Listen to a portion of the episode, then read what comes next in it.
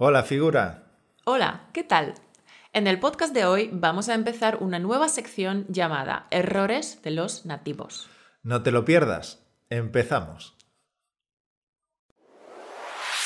5, 4, 3, 2, 1.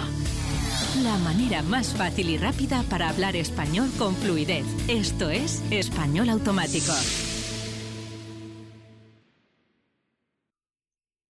Pues sí, figura. Los nativos cometemos errores y muchos.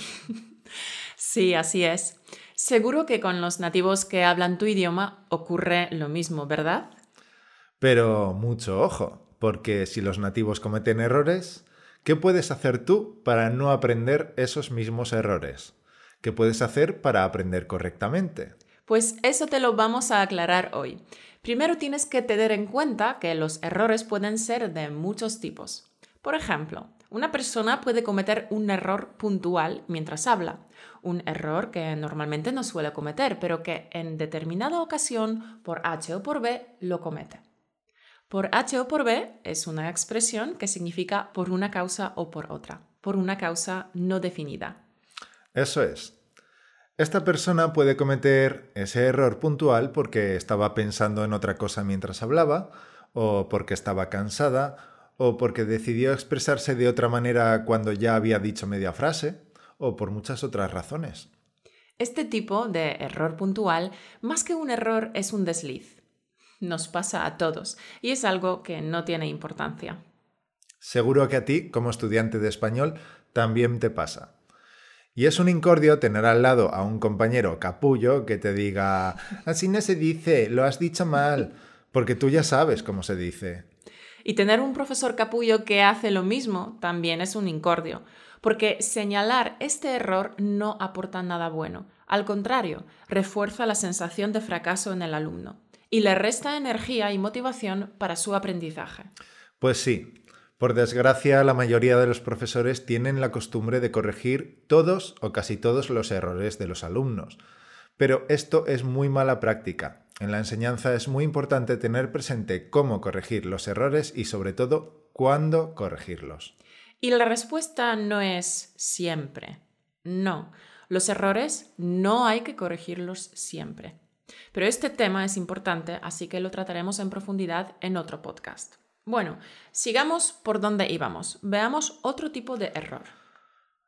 Por ejemplo, esa misma persona puede cometer un error que comete siempre un error que es habitual para él.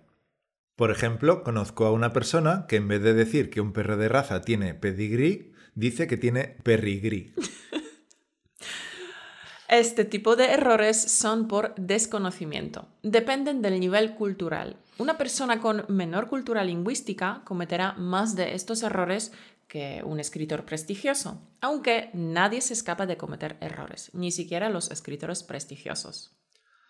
Los estudiantes de idiomas cometen muchos de estos errores. Es normal, porque hay muchas dudas.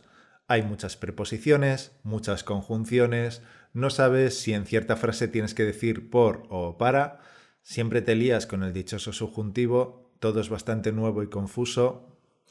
No temas por cometer estos errores. Son errores pasajeros. Poco a poco irán desapareciendo. En una lengua hay un montón de patrones y los vas a ir reconociendo y asimilando. A medida que escuches y leas español auténtico, asimilarás los patrones correctos y entonces ese tipo de errores desaparecerán. Y por último tenemos los errores comunes o errores típicos. Son los errores que comete una gran parte de la población, a veces incluso la mayoría de la población. Uno muy conocido es el de la segunda persona del plural del pretérito perfecto simple. Se debería decir tú amaste, tú temiste, tú partiste. Pero escucharás que muchísimos nativos añaden una S al final. Tú amastes, tú temistes, tú partistes. Esto es totalmente incorrecto. El problema de que muchos o la mayoría de los nativos cometan errores comunes es que se convierten en patrones pero patrones incorrectos. Y un estudiante como tú puede asimilar un patrón incorrecto sin saberlo. Seguro que ahora estarás temblando de miedo, ¿eh? Te estarás preguntando, ¿Y qué puedo hacer para no aprender los errores que cometen los nativos? No te preocupes, figura, porque te vamos a ayudar. En primer lugar, no seas tan ingenuo y no te fíes tan fácilmente de los profesores nativos. Tal vez yo no debería decirte esto, porque yo soy nativo y es como echar piedras sobre mi propio tejado. Pero tengo que ser sincero y vamos a decir unas cuantas verdades aquí. Los profesores nativos no son la panacea. Que los profesores nativos son mejores que los no nativos es un mito. Eso estaba muy bien en los años 80. En aquella época, en los 80, era muy difícil acceder a contenidos auténticos en español. No tenías apenas oportunidades de escuchar español auténtico y había muy pocas cosas para leer en español. Pero ahora, esto ya no es así. Ahora puedes escuchar y leer todo el español que quieras. Antes era habitual que algunos jóvenes, al terminar la escuela secundaria, si no tenían buenas perspectivas de futuro, viajaran a un país extranjero y se dedicaran a enseñar su lengua materna. Y no solo los jóvenes. En aquella época eso no estaba mal. Esos profesores, por ser nativos, aportaban algo que no se podía conseguir de otra manera. Pero ahora ya no es así. Y tener un profesor de este tipo tiene más desventajas que ventajas. Las personas que deciden enseñar su idioma porque no ven otra salida profesional suelen tener un nivel cultural más bien escaso. Por tanto, arrastrarán consigo una gran cantidad de esos errores típicos que cometen los nativos. Esos errores que tú, encanto, tienes que mantener lejos de ti. Me acuerdo de un compañero de piso que tuve hace muchos años. Era un chico alemán que vino a España para buscarse la vida enseñando alemán. En Berlín había trabajado en un almacén como carretillero. Era una buena persona, pero no era muy listo ni tenía cultura. Estoy seguro de que su nivel de alemán, aun siendo nativo, era muy bajo. Y desde luego conocimientos sobre enseñanza, ninguno. El mero hecho de ser nativo no capacita a una persona para enseñar un idioma. La enseñanza es mucho más que eso. Las academias de idiomas todavía hoy están llenas de profesores escogidos solo por ser nativos. Luego, claro, no es de extrañar que pasen los años y los alumnos no puedan ni hablar ese idioma.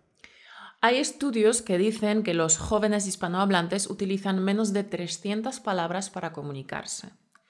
No sé si esos estudios serán fiables o no, porque no he visto el estudio. Solo he leído la noticia. Pero que el español promedio utiliza un vocabulario muy pobre no es ninguna sorpresa. Y este no puede ser el nivel de un profesor. Un profesor no puede tener un nivel pobre. Así que si quieres aprender correctamente, tienes que ser selectivo con los profesores que eliges. Hay una creencia que dice que cuando alguien no triunfa en su profesión, se dedica a enseñar. Esto parece creíble si examinas profesiones que requieren fama, como pintores, músicos o deportistas. Alguien intenta ser un músico famoso y como no lo consigue, se dedica a enseñar a tocar un instrumento. También puede ocurrir con otras profesiones, que si una persona no encuentra un trabajo, intente dedicarse a la enseñanza. Filósofos, biólogos, arqueólogos, no hay muchos trabajos para esta gente, así que tal vez intenten dedicarse a la enseñanza. Esto ocurre, es verdad. Pero la profesión de profesor es una profesión vocacional. Hay muchas personas que tienen el deseo y la habilidad de ayudar a otras a aprender. Estos son los profesores de verdad, porque es lo que siempre quisieron ser. Se preocupan por investigar las cosas que hacen que el aprendizaje sea más efectivo, un profesor con vocación te aportará muchas cosas de valor que no te aportarán los demás profesores. ¿Cómo puedes saber si has escogido un buen profesor? Pues lo más importante es que haya conseguido que te apasione lo que estás aprendiendo. Aprender español es duro, pero ¿te apasiona? ¿Lo disfrutas a tope aunque te cuesta esfuerzo? Esto es genial porque si tienes un mal profesor, aprender puede ser una carga, un auténtico infierno. ¿Es capaz de motivarte? Un buen profesor conoce la psicología del aprendizaje. Sabe que cuando estás desanimado no puedes aprender con eficacia y encuentra un equilibrio entre el esfuerzo y la diversión para que aprendiendo seas feliz. Un buen profesor te enseña de forma progresiva. Sabe que el aprendizaje va de lo fácil a lo difícil. Tiene una metodología coherente que se basa en la eficiencia, en obtener los máximos resultados en el menor tiempo posible y además hace que lo difícil sea fácil. Un buen profesor conoce las barreras mentales, los miedos que te impiden avanzar. Sabe cómo comunicarse contigo para eliminar esas barreras y sabe proponerte tareas para que adquieras confianza de forma progresiva. Y por último, un buen profesor es un guía. Es una persona que conoce el camino porque lo ha recorrido y puede guiarte por él. Sabe dónde hay atajos, sabe dónde hay ramas con espinas, sabe dónde hay rocas que impiden el paso. Puede decirte por dónde será más fácil, por dónde será más rápido y lo que te vas a encontrar hasta que llegues al final.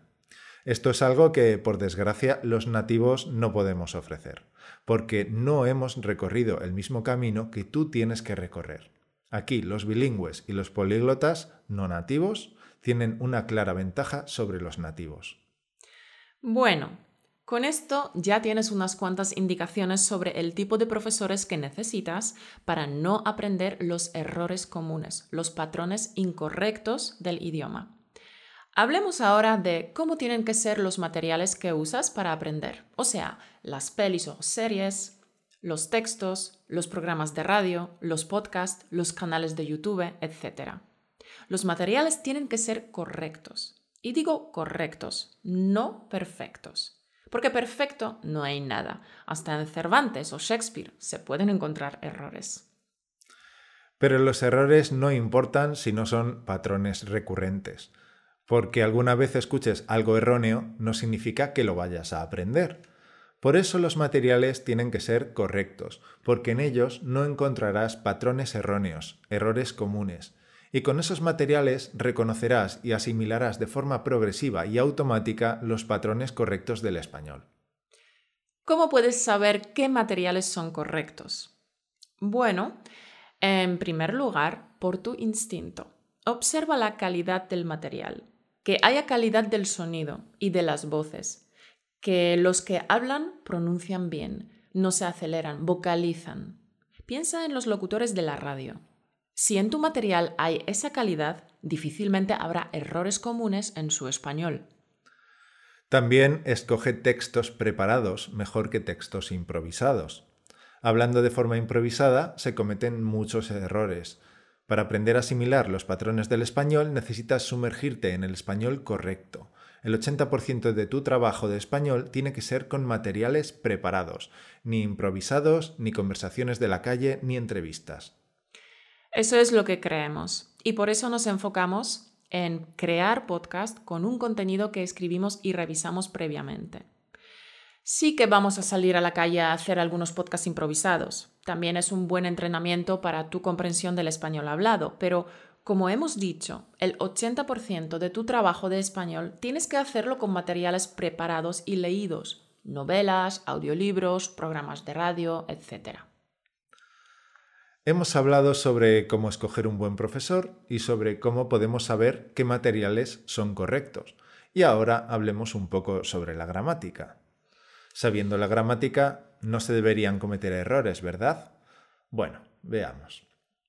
Entre los estudiantes de español hay muchos que pueden leer en español. Los que pueden escribir en español no son tantos. Alumnos que sean buenos en el listening, que entiendan el español cuando lo escuchan, hay menos aún. Y que puedan hablarlo con cierta fluidez, hay muy pocos. ¿Estás de acuerdo, figura? Seguro que sí.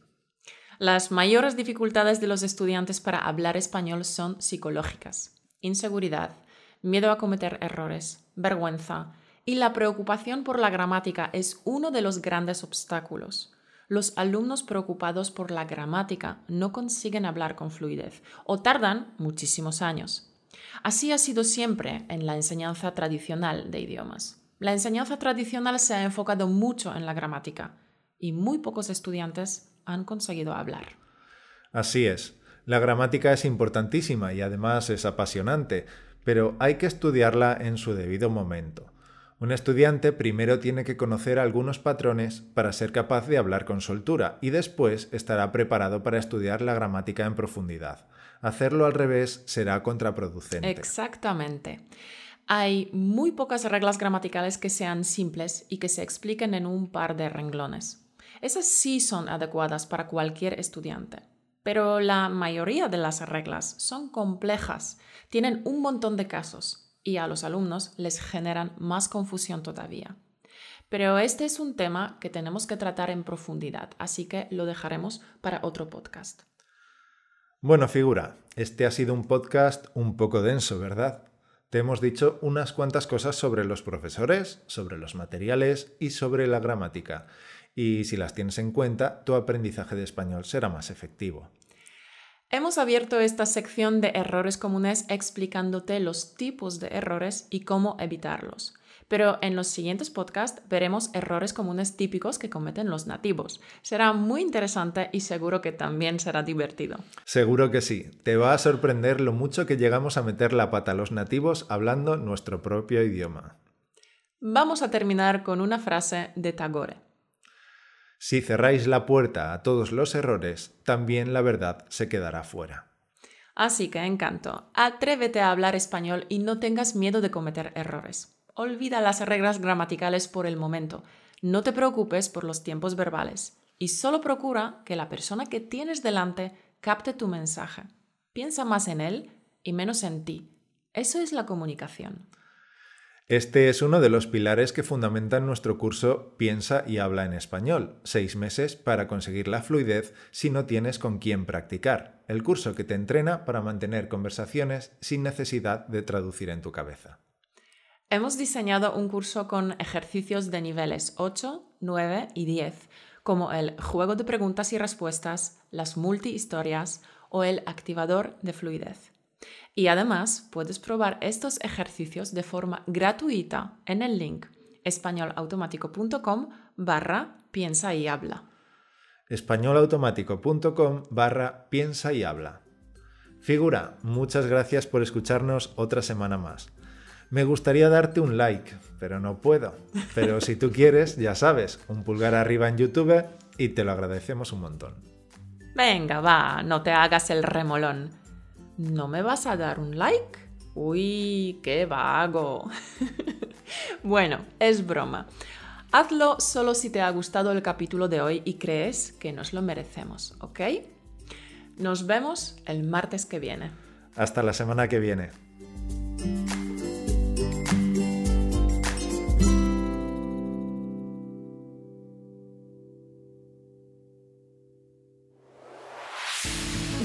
Por escucharnos.